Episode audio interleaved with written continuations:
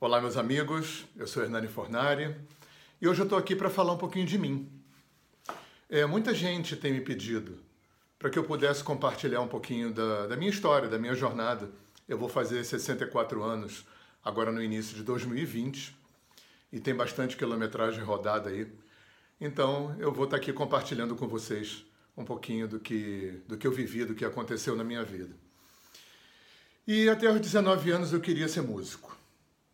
A música me acompanha desde sempre, inclusive por isso eu quis é, gravar esse vídeo aqui dentro do meu estúdio.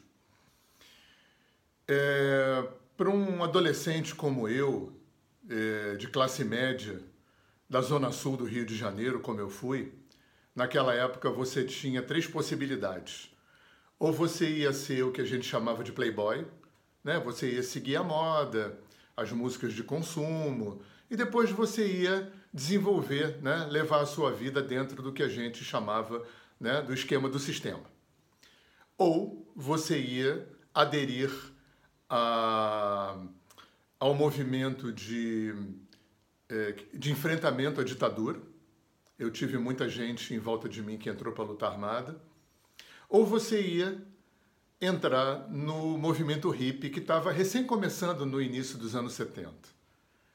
E embora eu tivesse sempre a preocupação de estar antenado e consciente e atento a esse movimento né, de, de, é, de confronto com a ditadura de alguma forma, é, eu resolvi entrar naquilo que a gente chamava naquele tempo de sexo, drogas e rock and roll, né, no movimento hippie que estava acontecendo que tinha um foco muito grande na mudança de costumes, na expansão da consciência, né, na exploração de novas possibilidades psicológicas e espirituais, e assim foi. É, aos 19 anos eu passo para a faculdade e fui fazer a viagem que a galera riponga fazia na época, que era ir para Corumbá pegar o trem da morte e subir os Andes até Machu Picchu. No meio do caminho, eu escuto falar, e falar bastante, de um paraíso na Serra da Mantiqueira, no estado do Rio, Minas Gerais, chamado Visconde Mauá. Aquilo ficou no meu ouvido. Quando eu voltei para o Rio, eu entrei para a faculdade. No primeiro feriado, eu vou conhecer Visconde Mauá. E isso foi um amor à primeira vista, assim, avassalador. Né? É, para quem conhece Visconde Mauá hoje, imagina como era Visconde Mauá em 1974. Larguei tudo, faculdade, tudo, e fui morar em Visconde Mauá. É, e ao entrar em Visconde Mauá, eu entro também é, nessa nova onda que estava se formando no Brasil, que era a onda alternativa. A macrobiótica, a alimentação natural, as terapias naturais, as comunidades alternativas, yoga, meditação, tudo isso começando. E eu é, faço essa passagem do sexo, drogas e rock and roll do mundo hippie para esse mundo alternativo. E uma das coisas que eu acabo fazendo em Mauá era, foi ter o primeiro restaurante natural de Visconde Mauá. Se um dia escreverem a história de Mauá, é, eu estou lá, como o primeiro restaurante natural. E ali eu também começo a minha história com a agricultura. E a minha história com a agricultura vai fazer com que eu tenha escrito um dos primeiros livros sobre agricultura natural publicados em língua portuguesa, no, publicados no Brasil. Né? Naquela época a gente chamava de agricultura alternativa, agricultura biológica, né? hoje a gente chama de agroecologia. É, o mundo deu as suas caminhadas, eu acabei comprando o meu próprio sítio, né? na Serra, na região de Miguel Pereira e Vassouras, onde eu moro até hoje, e eu tive a oportunidade de participar é, da primeira leva, né? dos primeiros pioneiros da agricultura orgânica no estado do Rio. E durante mais de 10 anos eu trabalhei com isso. É numa época muito difícil, não tinha internet, não tinha telefone, eu morei 10 anos sem luz elétrica, as estradas eram de terra, então era um trabalho muito difícil, muito de pioneiro, muito de guerreiro. Eu fiz muita feira na rua. É, eu era conhecido aqui na região como o cabeludo das verduras, ou cabeludo do mel, porque eu também trabalhei mais de 15 anos com apicultura. Até que a vida deu muitas voltas. Os meus filhos nasceram na roça, a primeira criação deles foi na roça, e aí eu tenho que é, ir para o Rio de Janeiro. Dos 20 aos 40 anos eu morei na roça, eu enchi a boca para dizer que eu morria de fome. e não voltava para a cidade, mas filho é filho. E eu, aos 40 anos, aterrizo no Rio de Janeiro, é, numa cidade extremamente competitiva e só sabendo fazer horta, jardim, pomar e criar minhoca e abelha.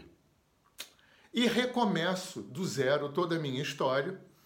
E uma coisa foi muito é, importante né, para salvar a minha vida nesse sentido. Foi que, paralelamente a toda essa atividade rural e ecológica e agrícola, é, eu sempre tive, como eu falo de brincadeira, um pé profundamente atolado na jaca da Índia. Aos 18 anos, eu faço pela primeira vez uma experiência com Hatha Yoga. Aos 18 anos, eu experimento pela primeira vez comida macrobiótica. E daí para frente, a minha história foi uma história de um, um, um, intenso aprofundamento na cultura da Índia, como estudante, como praticante, como pesquisador, né, na área de yoga, de Vedanta, de Ayurveda, de yoga terapia. E quando eu aterrizo no Rio, aonde essa minha atividade agrícola tinha pouca função, mas na verdade não tinha, vou falar isso daqui a pouco, eu começo a desenvolver uma coisa que eu jamais pensei na minha vida que eu ia fazer, que era ser um profissional de Índia. E começo a fazer formações. Na área de yoga, eu trabalhei com yoga e com yoga terapia por mais de 15 anos. É, a minha primeira formação foi na Associação Brasileira de Profissionais de Yoga.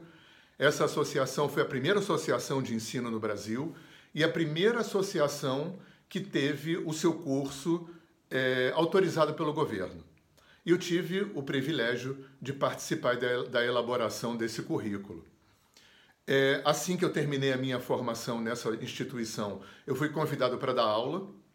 Durante dois mandatos eu fui vice-presidente e por cinco anos eu fui professor de duas a três matérias, dependia do ano, no curso de formação de professores de yoga.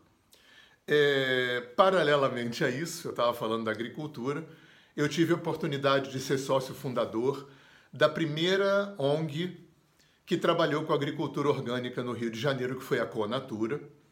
E quando eu cheguei no Rio, o pessoal da Conatura soube que eu tava, tinha voltado para a cidade, eu fui convidado para trabalhar com eles. E por quatro anos eu trabalhei nessa ONG, no começo como gerente e os dois últimos anos como diretor. É, foi uma forma de manter o meu coração ligado um pouco com essa coisa da terra.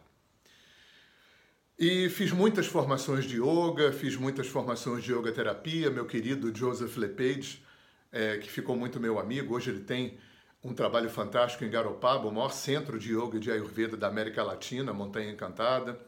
Fiz formações na área de Tantra com o meu querido e amado Paulo Murilo Rosas. Entrei na área de massoterapia com Luiz Otávio Reis, um pioneiro de massagem ayurvédica no Rio de Janeiro.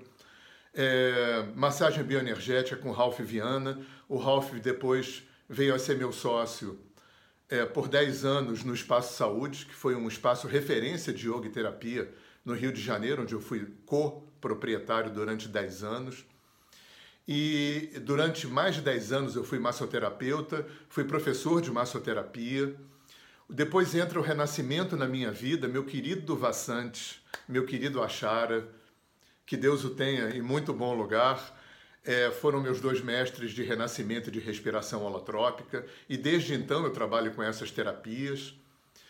É, em 2003, o alinhamento energético entra na minha vida pelas mãos da Mônica Oliveira. Durante cinco anos eu trabalho com essa terapia no Brasil e na Europa. E quando a minha parceria com a Mônica terminou, eu continuo né, até hoje com o meu trabalho de alinhamento energético.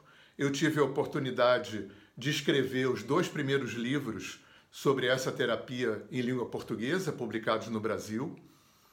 E hoje eu dou esse curso por todo o Brasil. Eu sou uma das referências nesse trabalho no Brasil. Em 2010 entra constelações sistêmicas na minha vida, né? É... Em 2008, eu me caso com a Gabriela Carvalho. Durante muitos anos nós trabalhamos juntos. Hoje, a Gabriela é, especializou o trabalho dela com constelação familiar. Ela desenvolveu uma técnica onde ela integrou alinhamento energético com constelações sistêmicas e ela chamou de constelações sistêmicas dinâmicas. É, eu estou fazendo esse vídeo 2000, no finzinho de 2019, onde ela se formou em psicologia.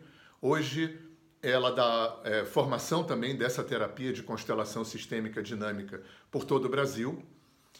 E eu venho seguindo né, pela minha vida nesse movimento. É, há seis anos eu consegui voltar a morar na roça de novo. Né, eu morei 15 anos no Rio de Janeiro. E há seis anos eu moro num sítio. E como eu estou aqui no meu estúdio, eu queria também falar da minha história musical. E desde sempre, né, é, aos 19 anos, quando eu desisto de ser músico profissional, a música continua na minha vida. Hoje eu tenho oito CDs gravados, sempre com a temática dentro da ecologia, da vida rural, da espiritualidade, das terapias. Eu desenvolvi um trabalho onde eu integro o, a country music e o folk norte-americano com o caipira de raiz brasileiro. Eu tenho um trabalho com mantras, onde eu integrei ritmos e instrumentos indianos e brasileiros. E tudo isso você encontra é, nas plataformas de streaming. Se você colocar Hernani Fornari no Google, você acha o meu website, você acha é, os meus livros. Os meus livros todos estão no, na Amazon. Você encontra os meus livros os que estão da fase agrícola e ecológica, os que estão esgotados, você encontra no estante virtual. E a minha música você encontra em todas as plataformas de streaming. Você me encontra no YouTube, no, no, no Deezer, no Spotify, é, no Google Music, na Amazon, é, na, na, Apple, no iTunes. Né? Então botou Hernani Fornari, você também me encontra no Facebook, no Instagram. E ali você encontra também é, os meus telefones de e-mail, é, inbox de Facebook, você pode entrar em contato comigo, que vai ser um prazer. Foi muito bom poder compartilhar um pouco da minha história com vocês, né? É, é bom quando a vida é divertida, é bom quando a vida tem uma biografia grande, né? Isso não nos torna melhor do que ninguém, mas torna pra gente uma vida interessante, né? Você pode olhar para trás e falar, pô, né? Quanta coisa. E olhar para o futuro e falar que bom que eu tenho um bom, uma boa pavimentação para poder continuar. Ok? Um grande abraço, tudo de bom.